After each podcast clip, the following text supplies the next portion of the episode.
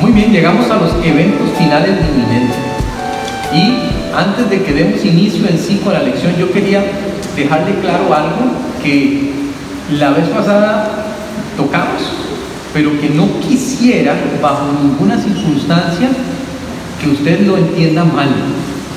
Cuando nosotros hablamos de Dios, nosotros decimos que Dios es tres personas en uno, ¿cierto? ¿Cuáles son esas tres personas? Padre, Hijo y Espíritu. Cuando decimos que son tres en uno, es literal. Cuando el Señor Jesús dijo, yo y el Padre uno somos, es literal. Tienen la capacidad de ser uno y tienen también la capacidad de dividirse. Cuando nosotros hablamos la vez anterior del diablo, ¿se acuerdan? Yo les dije el dragón, ¿verdad? Y las dos famosas bestias, eh, dijimos que esas representaban una simulación de la Trinidad. La bestia, el falso profeta y el diablo. ¿Se acuerdan? Y dijimos, ellos imitan ser tres, pero ellos no son tres, ¿verdad? No son tres en uno. No quiero que se vaya pensando eso, ¿verdad? Son tres entidades demoníacas, ¿verdad? Simplemente que en el caso particular del anticristo toman posesión del ser humano y, y actúan, eso es todo. Pero no son como Dios. Entonces, no es ni, ni por asomo, ¿verdad?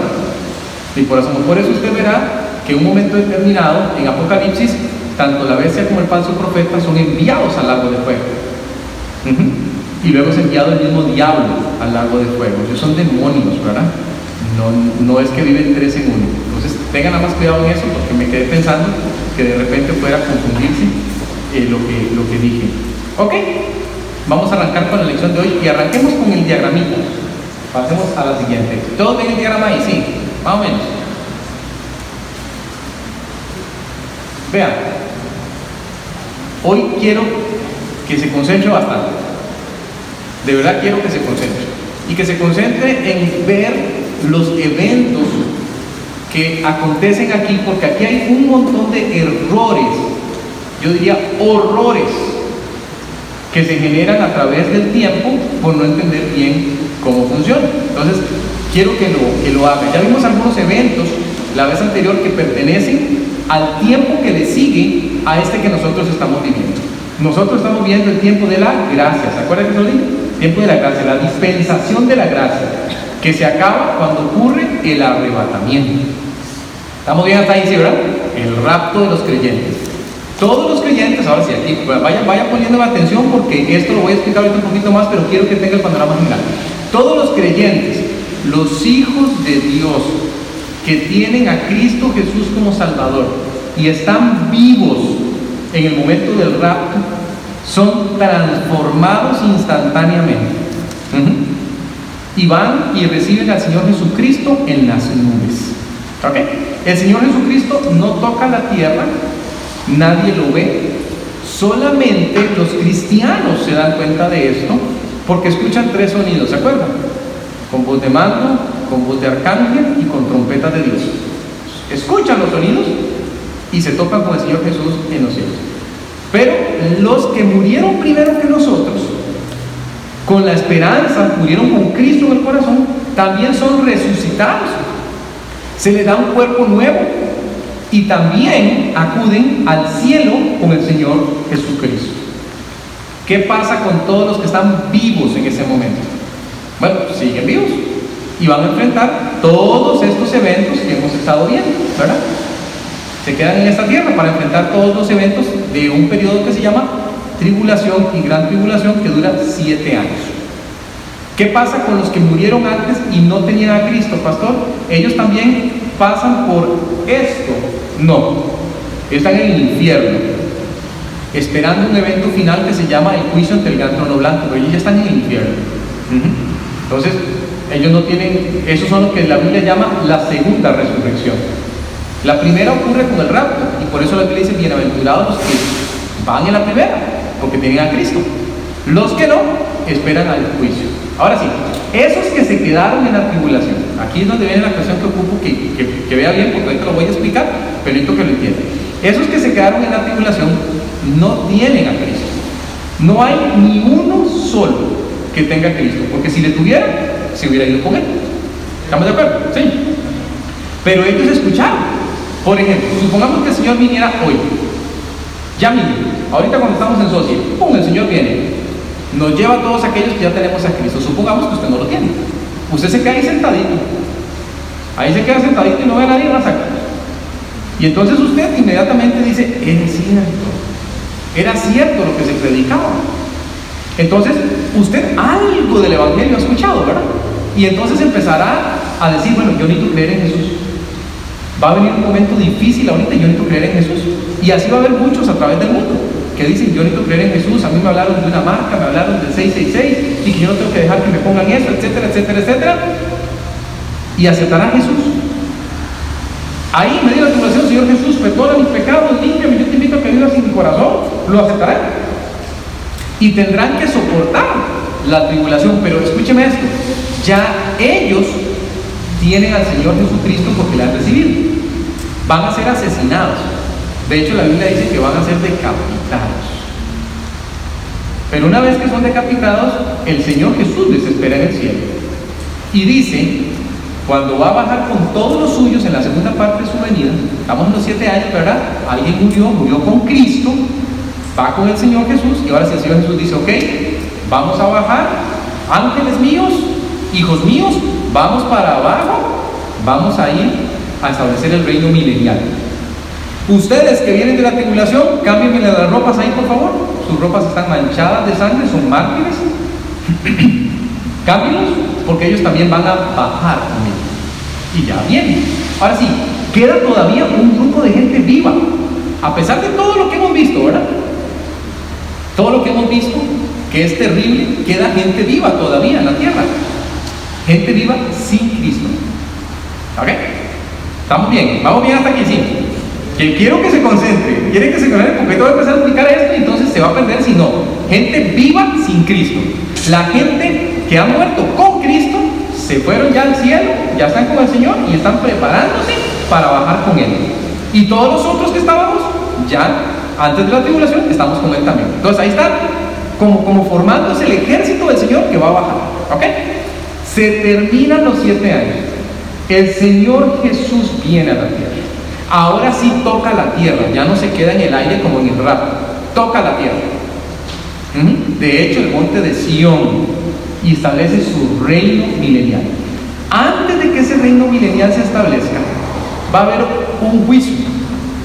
No es el juicio final, se le conoce como el juicio de las naciones. O mejor dicho, el juicio de las personas que pertenecen a naciones y que no quisieron recibir al Señor Jesús. Entonces, presten atención.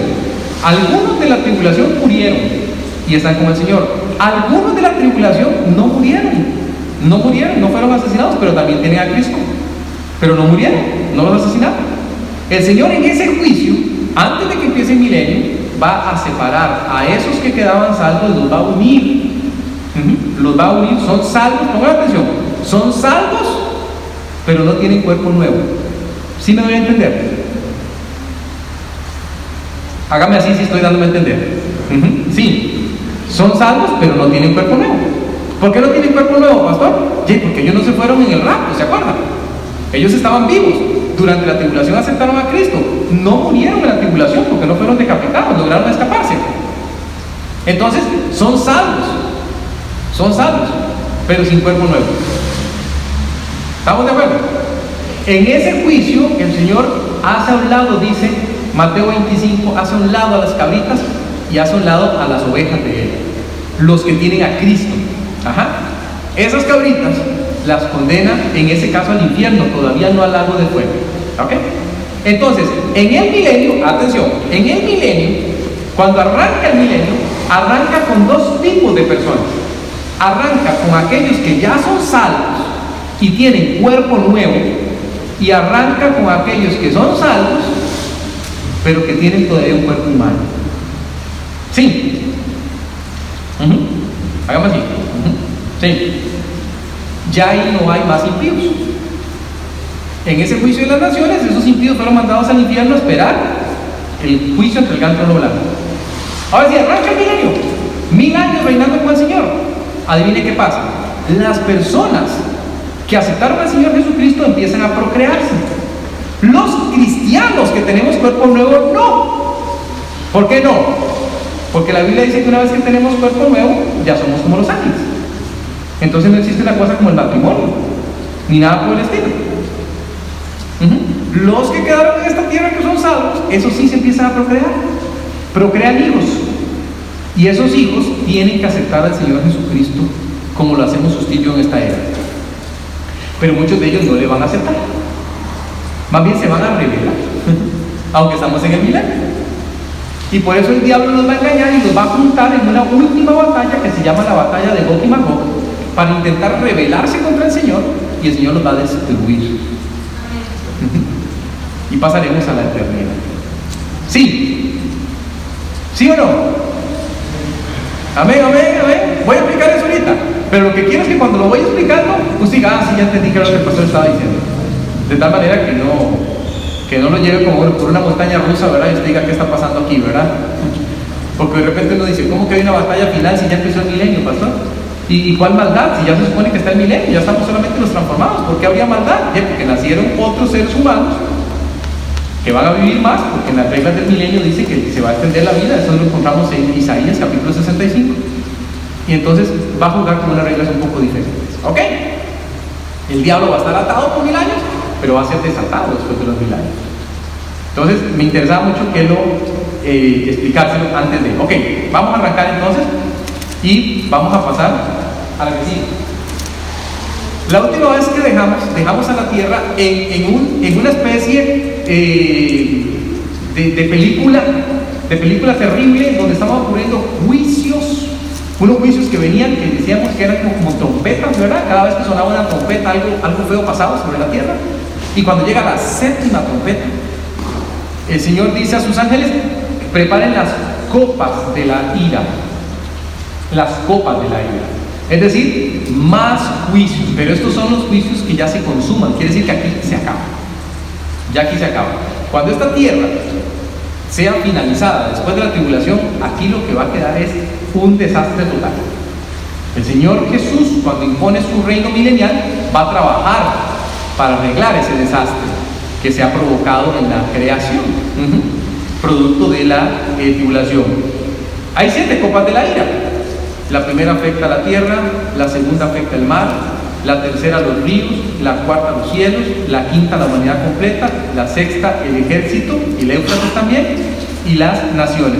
Le puse ese diagramita le puse ese diagramita porque hay una correlación entre los sellos, las trompetas y las copas. Las siete de cada una afectan exactamente los mismos elementos. Vea qué interesante, ¿verdad? Afectan los mismos elementos. Por eso le puse ese diagramita ahí, para que usted se acuerde. Ah, son siete juegos de juicios divididos en tres sets diferentes, pero cada uno afecta exactamente los mismos eh, puntos. A la humanidad, por ejemplo, la Tierra, primero la afectan los sellos, luego la afectan las trompetas y la termina de rematar las copas. Y se cierra. Y así con cada uno de los elementos. Es una forma fácil de acordarse. ¿verdad? Es una forma fácil de acordarse. Este, veamos en detalle, pasemos a la siguiente. Vaya Apocalipsis 16. Vaya Apocalipsis 16. Vamos a ver en detalle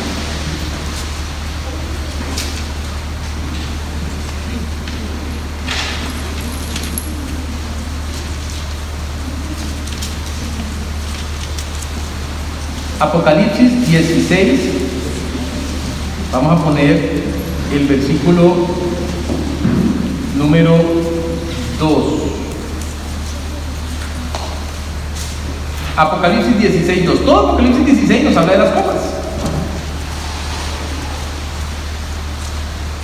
Pero vamos a concentrarnos en cada una de ellas individual. Dice, fue el primero y derramó su copa sobre la tierra y vino una úlcera maligna y pestilente sobre los hombres que tenían la marca de la bestia y que adoraban su imagen.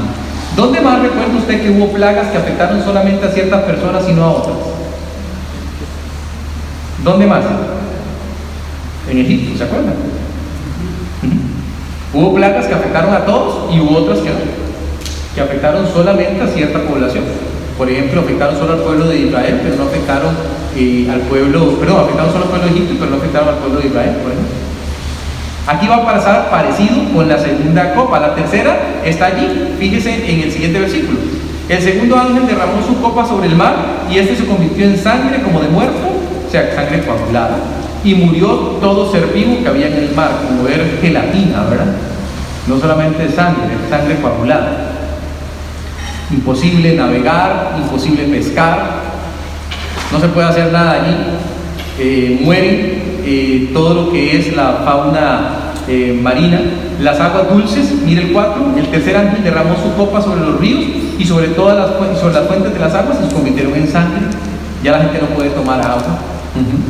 Y así continúa todos y cada uno de estos juicios que su intencionalidad es justamente atacar al reino de la bestia. Pasemos a la siguiente. Me interesa que usted vea el versículo 17. Quiero llegar a la última copa. La copa del versículo 17. Usted puede leer nosotros en casa, no hay problema. Pero todo esto se resume diciendo son juicios. Son juicios, ¿verdad? Vean 17. 16, 17. El séptimo ángel derramó su copa en el aire, por el aire, y salió una gran voz del templo del cielo, del trono, diciendo, hecho está como cuando el Señor dijo consumado es. Y a partir de ese momento se desata un terremoto como nunca antes habido y dice que cae granizo de un talento. Que, ¿Cuánto es un talento, pastor? 34 eh, kilos. Imagínense granizo que pesa 34 kilos, ¿verdad? Es un granizo denso que obviamente va a destruir lo poco que quede de la tierra que todavía se mantenga en pie. Ahora sí, bueno, ¿Qué, es lo que se está atacando allí? A la tierra. Pero la tierra en ese momento del tiempo está organizada. Y aquí es donde quiero que usted preste mucha atención. Pasemos a la siguiente. Está organizada bajo un sistema. Usted habrá oído hablar de este sistema. Se le conoce comúnmente como el sistema de la bestia. Eh, ¿Y en qué consiste ese sistema? Atención, una vez que el Señor Jesucristo viene a esta tierra, una vez que los santos del Señor son llevados, en esta tierra se presenta un fulano, ¿se acuerda que se lo dije? El anticristo, un líder político. Y él va a hacer algo extraordinario. ¿Qué es lo extraordinario que va a hacer? Va a ser el primer político que logre la paz con Israel. Es decir, que por primera vez en la historia Israel va a estar bien con sus enemigos. Nunca antes visto. De hecho, algunas porciones en el Antiguo Testamento nos dejan ver que parte de lo que va a lograr es que el terreno donde se tiene que reconstruir el templo, donde está el domo de la roca, eh, va a ser devuelto a Israel para que pueda reconstruir el templo, porque el templo se va a reconstruir. Israel va a estar muy contento y van a pensar, con justificada razón, que ese hombre es el Cristo. El que usted y yo llamamos el anticristo ellos pensarán que es el Cristo, porque para ellos el Cristo no ha venido. ¿Sí? Pueblo de Israel, en este momento todo lo que usted y yo tenemos de Mateo en adelante para ellos no existe. Sí, no existe. Para ellos existe desde Génesis hasta Malaquías y ellos están leyendo el profeta Isaías dice, un día de esto va a venir el Cristo. El que ya nosotros sabemos que vino hace dos mil años. Por eso van a ser engañados. Por eso van a ser engañados. Ellos van a decir, llegó nuestro Cristo, porque ellos esperan a, ese tipo de Cristo, como el rey Salomón, con toda su pompa, inteligencia, con su poder político. Y ahora sí tenemos quien nos represente por tres años y medio. Pero al final de los tres años y medio, este anticristo que se ha venido moviendo en las esferas políticas establece un reino mundial. Y en ese reino mundial establece que solamente pueden mercadear solamente pueden tener cosas aquellas personas que estén afiliadas al reino de la bestia. Los que no estén no podrán ni comprar ni vender.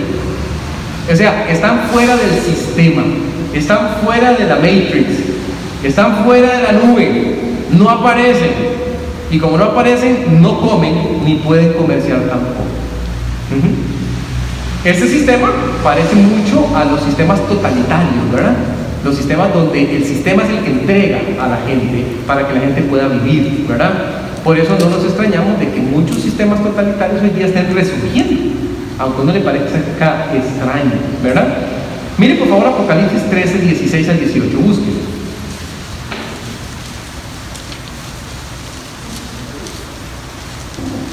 Apocalipsis 13, 16 al 18.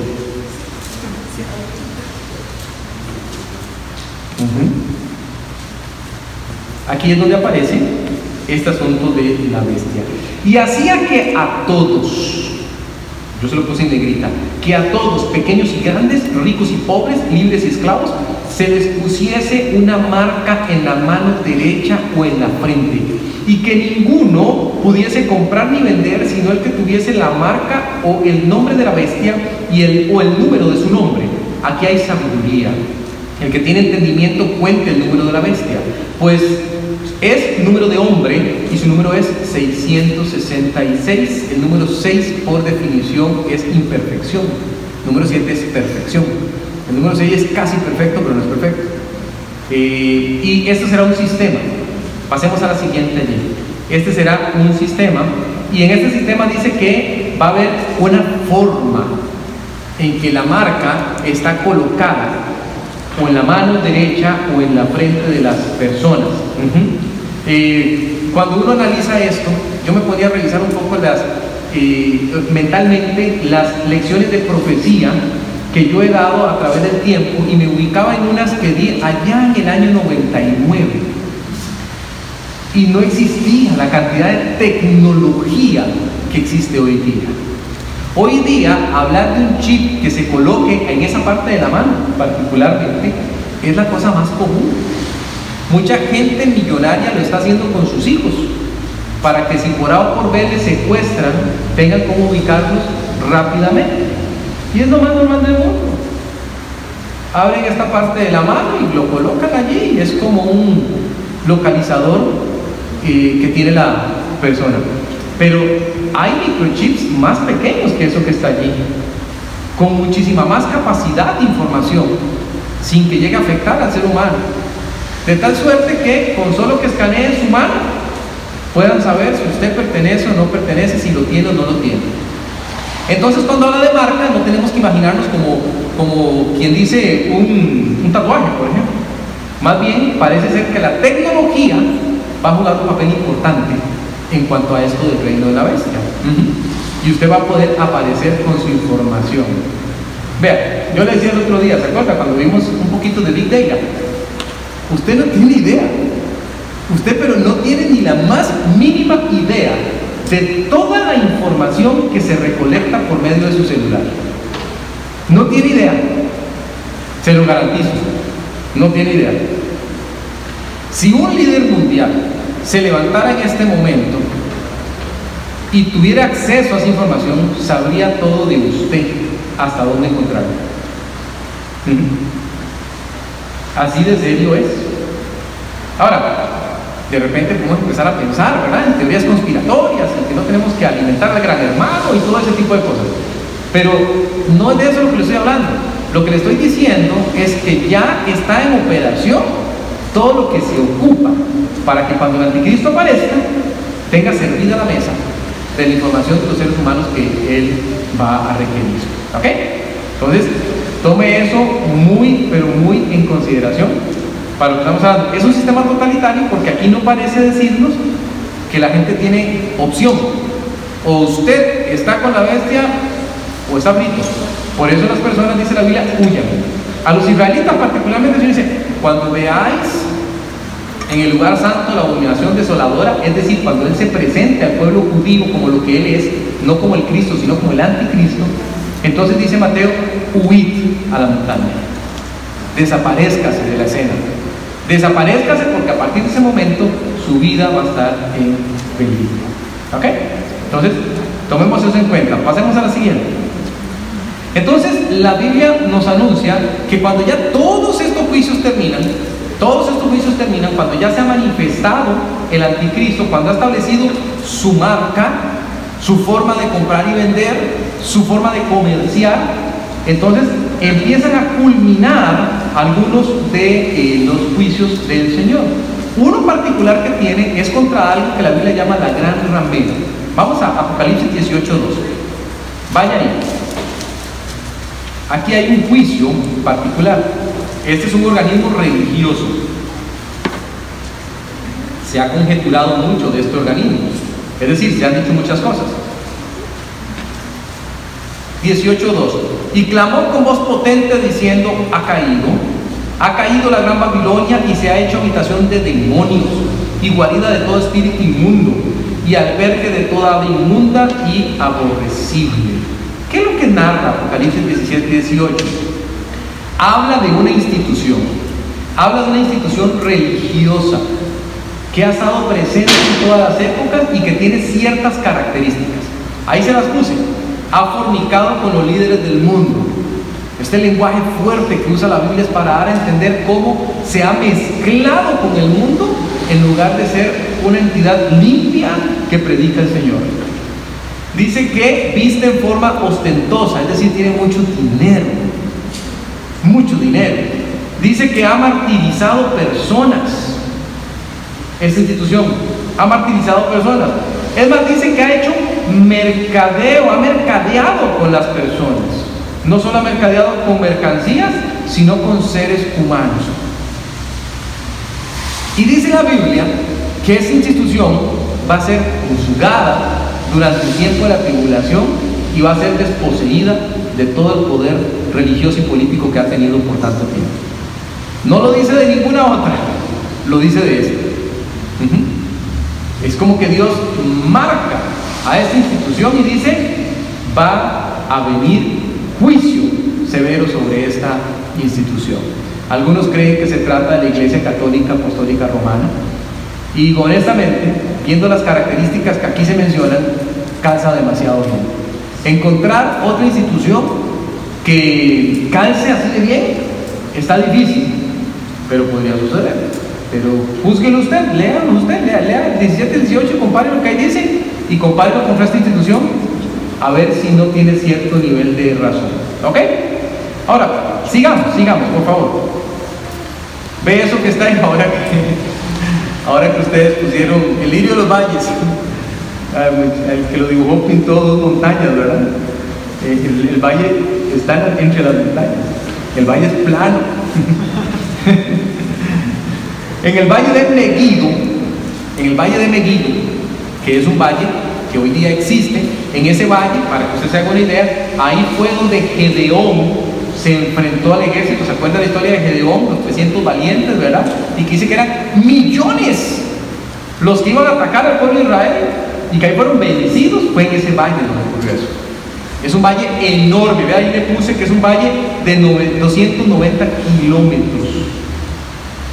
Eso es una cantidad enorme de terreno.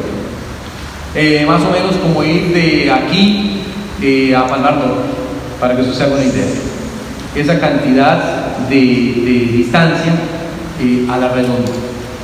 Y es un valle que se va a preparar, todavía se va a ampliar más, porque ahí se va a celebrar la batalla de Armagedón. ¿Qué es esa batalla? La Biblia narra que demonios enviados por la bestia y por el anticristo, tres particulares, van a ir a los diferentes países del mundo y van a reunir todos los ejércitos para congregarlos en ese lugar y enfrentarse con las huestes celestiales. Entiéndase el Señor y nosotros.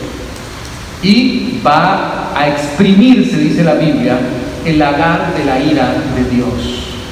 Ahora, ¿qué significa exprimir el lagar de la ira de Dios? Bueno, nos voy a poner qué significa. Significa que ese valle va a quedar tan lleno de sangre que dice la Biblia que habrá lugares donde la sangre le va a llegar al freno de los caballos. Es decir, lugares donde van a quedar pozos de hasta un metro de sangre. ¿Sangre de quién, pastor? De los seres humanos que van a pelear en esa batalla contra Dios. Por eso dice que es como exprimir, como exprimir las uvas, ¿verdad? A eso se refiere exprimir en el lagar de Dios, exprimir las uvas. No va a quedar absolutamente nada. Dice la Biblia en Ezequiel 39, 8 al 16 que más o menos se va a tardar siete años. Siete años limpiando ese terreno. Ya esos siete años pertenecerán al milenio, Siete de los mil años se la pasarán limpiando ese terreno de todos los cuerpos muertos que ahí van a quedar. Entonces, eh, trato de decirle acá que no, es como, eh, bueno, va, a enfrentarse la humanidad contra Dios, vamos a ver quién va a ganar. No, no, eso ya se sabe. Esto no es como un partido, ¿verdad? Aquí ya se sabe quién va a ganar. Dios va a ganar y los va a arrasar literalmente. Un día un muchacho me preguntaba que si nosotros íbamos a pelear, a él le gustaban mucho las cosas de la guerra, ¿verdad? Entonces me preguntaba que, si que cuando el Señor viene en su caballo blanco, ¿verdad? Y nosotros detrás acompañando, decía, nosotros pelearemos también, pastor. Está difícil que lo hagamos. El Señor no ocupa que nosotros peleemos. Él, él se las puede ver solito, ¿verdad? Eso es nada más de trámite. Es de trámite. Y la batalla de Armagedón, donde se han armado para pelear contra el Señor, no les va a dar resultados, ¿verdad? Toda la tecnología quedará borrada para este momento del tiempo. Ahí no habrá tecnología, eso será más una batalla cuerpo a cuerpo. Por eso será que serán destruidos de la manera en que lo van a hacer. Entonces, tome eso en consideración. Pasemos a la siguiente.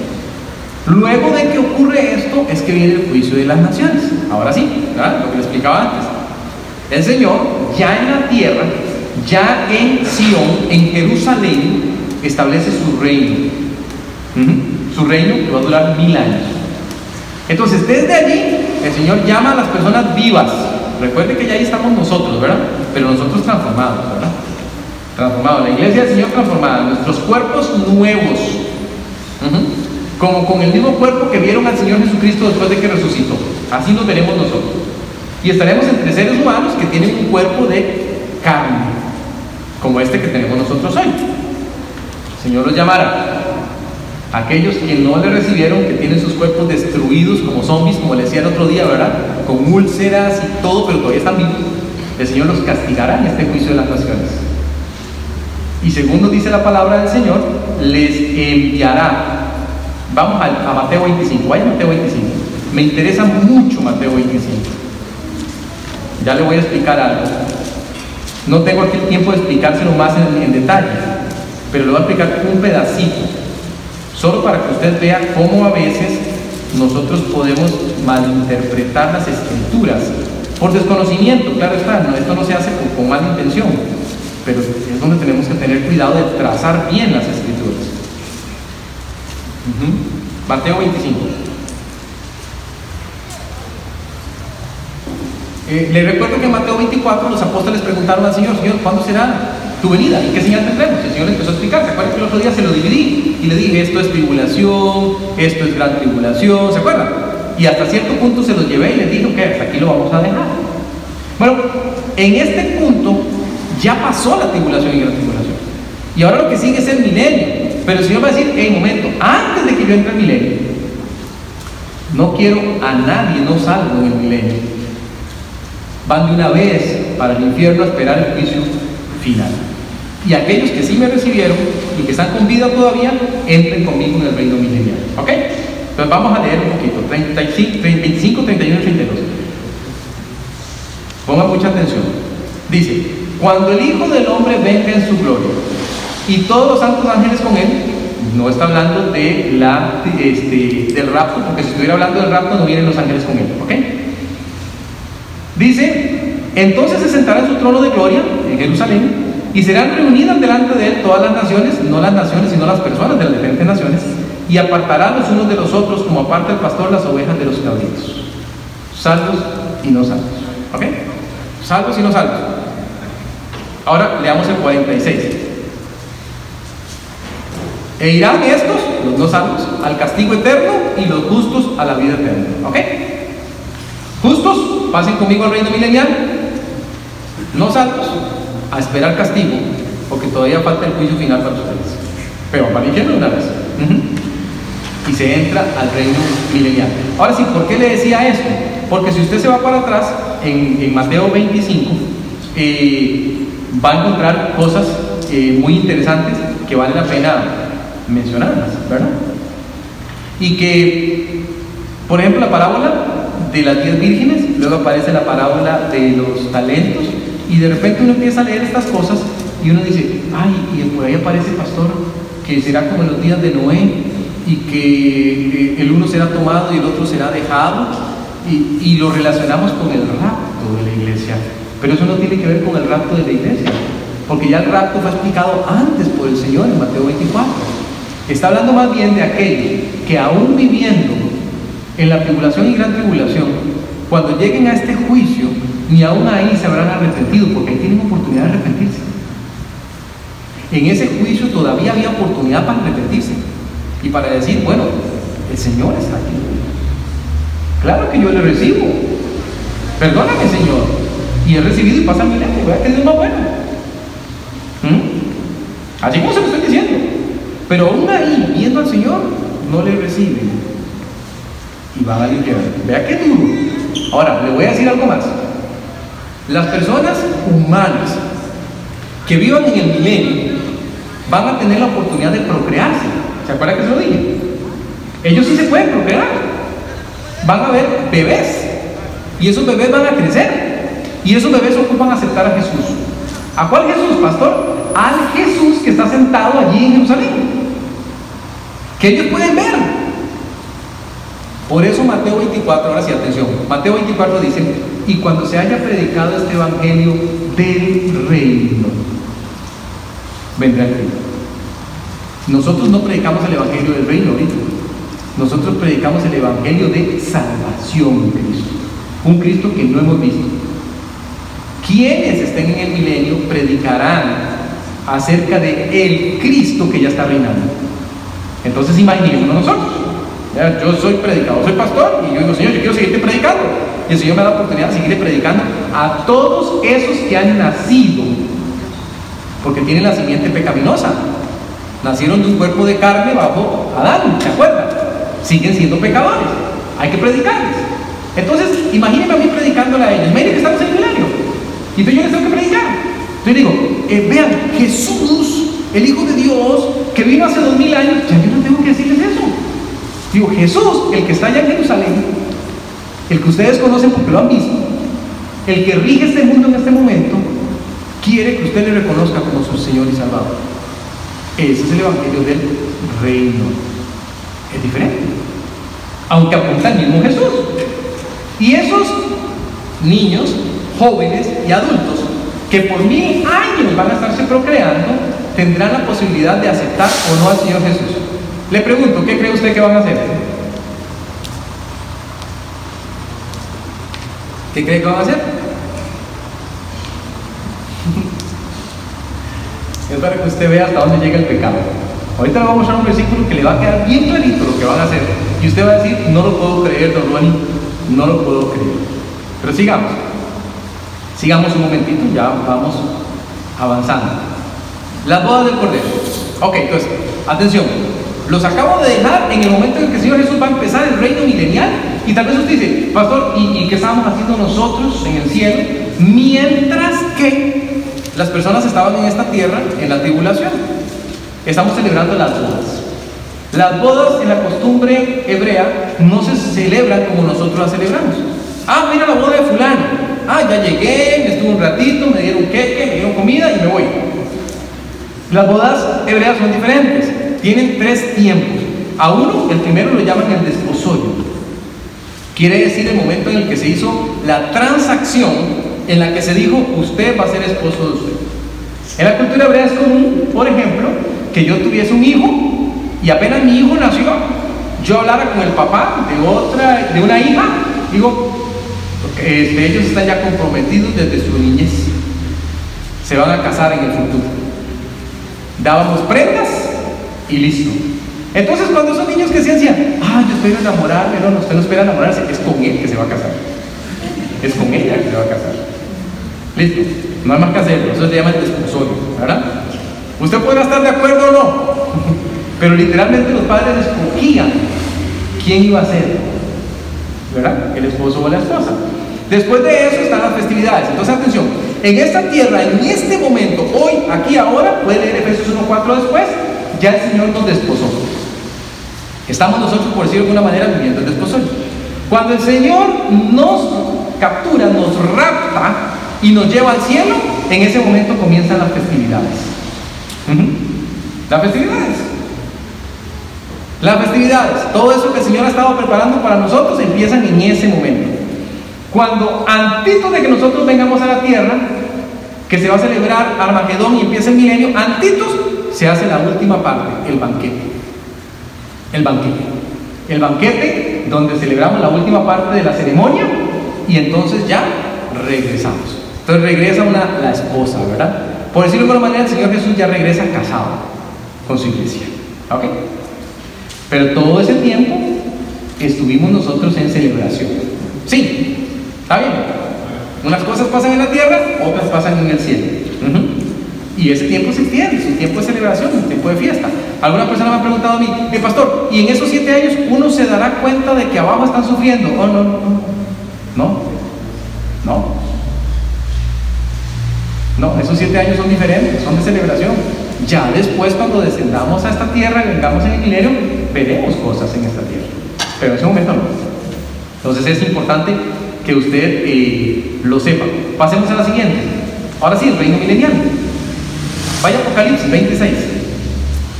Apocalipsis 26. Estos temas son harto interesantes, muchachos, muchachas, y tienen mucha tela que cortar. Pero pues tratamos de ver todo lo que podemos de la manera más rápida posible. Dice 26 de Apocalipsis. Bienaventurado y santo el que tiene parte en la primera resurrección.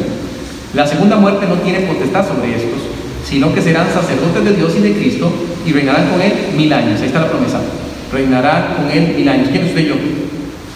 La promesa para Israel, para el pueblo eh, del Señor, la promesa para todos los que aceptan al Señor Jesucristo es, vamos a reinar con Él mil años. ¿Qué va a pasar en esos mil años, pastor? Eh, cosas extraordinarias. Eh, será como fue en el Edén. Los animales perderán su ferocidad. Por eso dice la Biblia en Isaías que estará el león con el cordero y que el niño jugará con la serpiente sin ningún temor. No va a pasarle nada. Ahora, eh, aquellos que ya tenemos el cuerpo transformado no tenemos que preocuparnos. Obviamente habla de eso de los que están en el milenio con un cuerpo no transformado. La edad se aumentará. Las personas van a vivir más de 100 años perfectamente. No va a haber ninguna complicación con eso. Por eso que se van a procrear por montones durante el eh, milenio. Y por eso que el Señor dice que cada uno de nosotros que le hemos servido fielmente tendremos cargos y tendremos cosas que ir a hacer. Los mil años estaremos trabajando por extender el reino del Señor. Que esas personas que están naciendo le reciban a Él como el rey presente. No como el rey que está en el cielo, sino como el rey presente. Va a estar ahí, reinando desde Jerusalén. Eh, aquí le puse, entonces habrá personas impías en el milenio. Pero esos impíos son aquellos que, una vez que nacieron de las personas que sí son salvas, como usted y como yo, llega un momento de la vida en que nos damos cuenta de que somos pecadores y tienen que aceptar al Señor Jesucristo como usted y como yo. Normal. La regla para ser salvo sigue siendo la misma desde Adán y Eva y hasta que entremos en la eternidad. Siempre es Cristo. Siempre las personas van a tener que reconocer a Cristo como Salvador. Siempre. Eh, las reglas del reino, esas reglas que llamamos las reglas del reino, eh, si usted quiere, Mateo 5 al 7, ¿se acuerda? El sermón del monte, esas son las reglas del reino. Así es como debiéramos comportarnos en el reino. Siempre yo digo, léalas bien y practíquelas hoy, porque van a ser las reglas que rijan en el reino. Y habrá un mundo restaurado para el reinado del Señor Jesús. O sea, va a haber un mundo diferente, restaurado. No solo cielos nuevos y tierras nuevas, porque esos aparecen hasta que ya entramos en la eternidad, que lo vamos a ver. Pero va a ser restaurado este mundo para que el Señor Jesús pueda reinar en él. ¿Ok? En ese reino que se llama el reino milenial. Ahora sí, vienen algunas preguntas. ¿Qué pasa si una persona muere en el reino milenial? ¿Qué pasa con esa persona? ¿En qué momento es unida esa persona al cuerpo de creyentes, la esposa del Cordero, que ya fue redimida y que ya bajó? Antes antes hubiéramos dicho, no, esa persona muere, su espíritu va con el Señor, ¿verdad? Hubiéramos dicho eso. Pero ya ahí no, o sea, ya estamos todos. Esa persona que muere y muere con el Señor es incorporada inmediatamente al cuerpo de Cristo. O sea, inmediatamente esa persona aparece con un cuerpo transformado en el milenio como parte de los que ya han sido limpios por la sangre del Cordero.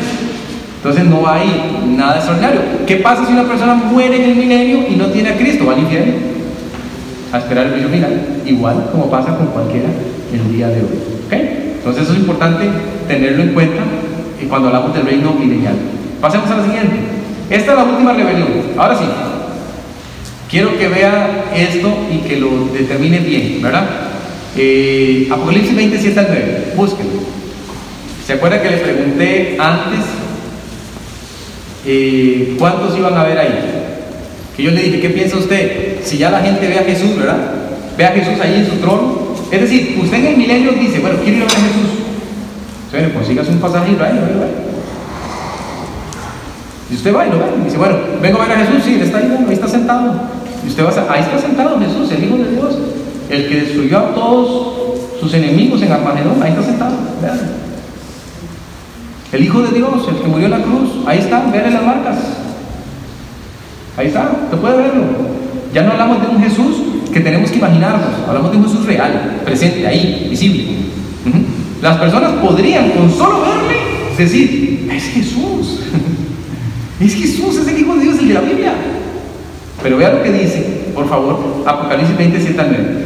Cuando los mil años se cumplan, se terminó el milenio, Satanás será suelto de su prisión y saldrá a engañar a las naciones que están en los cuatro ángulos de la tierra, a Gog y Magog, a fin de reunirlos para la batalla, una batalla final, ¿verdad? Pero pon atención, el número de los cuales es ¿cómo? ¿Cómo es? ¿Cómo es? ¿Cómo es la arena del mar? incontable. ¿No le parece increíble? ¿Cómo es que Satanás logra engañar a tanta gente para que se rebele contra el Señor y no le reciban? Vea cómo la maldad está en el corazón humano. A pesar que el Señor Jesús está presente. Y subieron sobre la anchura de la tierra y rodearon el campamento de los santos y la ciudad amada. Ok, todo el mundo está preparado, ¿verdad? todo el mundo está preparado. Millones en Gog vamos a atacar. ¡Qué necios! Vamos a. ¿Y cómo resuelve el Señor el enigma? Veamos. Y de Dios descendió fuego del cielo y los consumió. Chao. Listo. Bye bye. Se acabó. No más. Ese es nuestro Señor. Nuestro Dios. Terminando con la última de las rebeliones, la final. Ya a partir de acá este, no hay más que hacer. Pasemos a la siguiente. Ahora sí, ¿qué pasa aquí, pastor? Ok, todo se despeja. Se suspende un trono en los cielos, literalmente.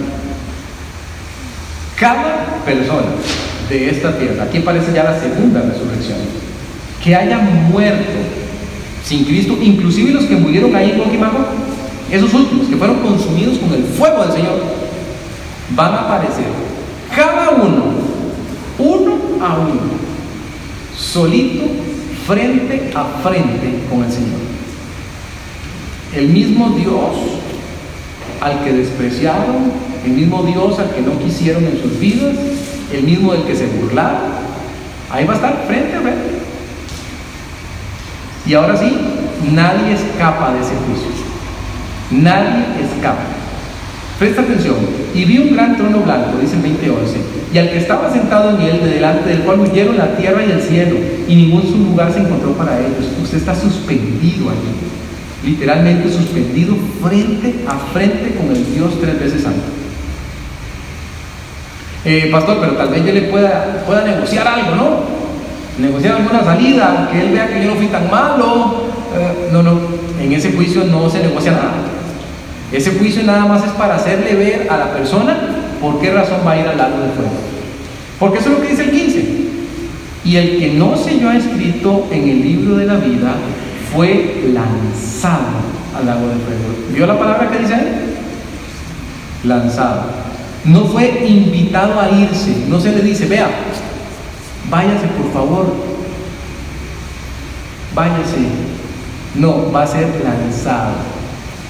El, el verbo griego que se usa en esa porción da a entender que esa persona es tomada con furia y tirada. Pero Dios no haría eso, pastor. Dios es amor. No, mira que la Biblia dice que sí va a hacer eso. Pero ahorita que nosotros hemos estudiado los eventos proféticos, usted se da cuenta que Dios da una oportunidad, otra, otra, otra, otra, otra, otra, otra, otra, otra.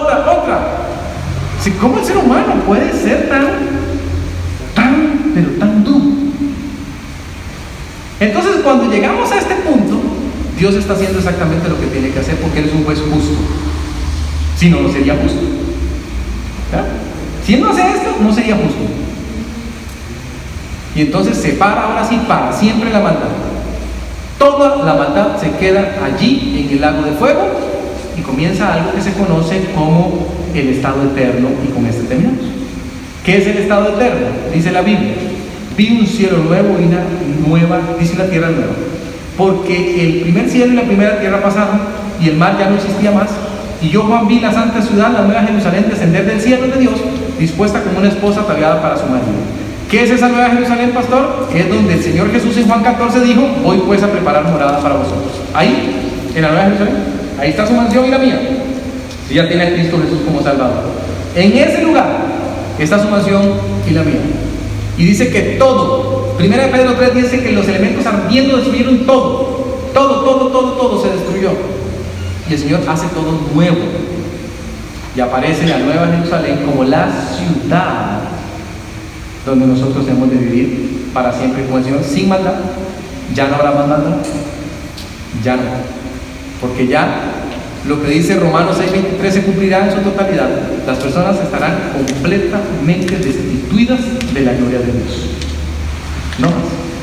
Yo siempre digo que si hay algo terrible del lago de fuego, no es el tormento, es que Dios no está ahí.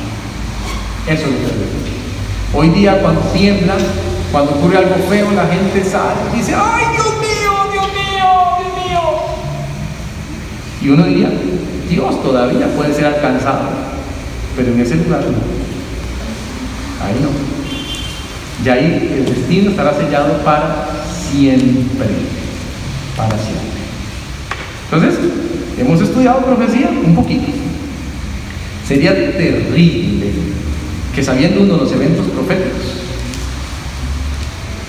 esté inseguro todavía de su salvación. Eso no debería pasar aquí hoy. Si usted está aquí hoy y ha escuchado lo que ha escuchado, es para su conveniencia y para que tome una decisión por Cristo si está con él.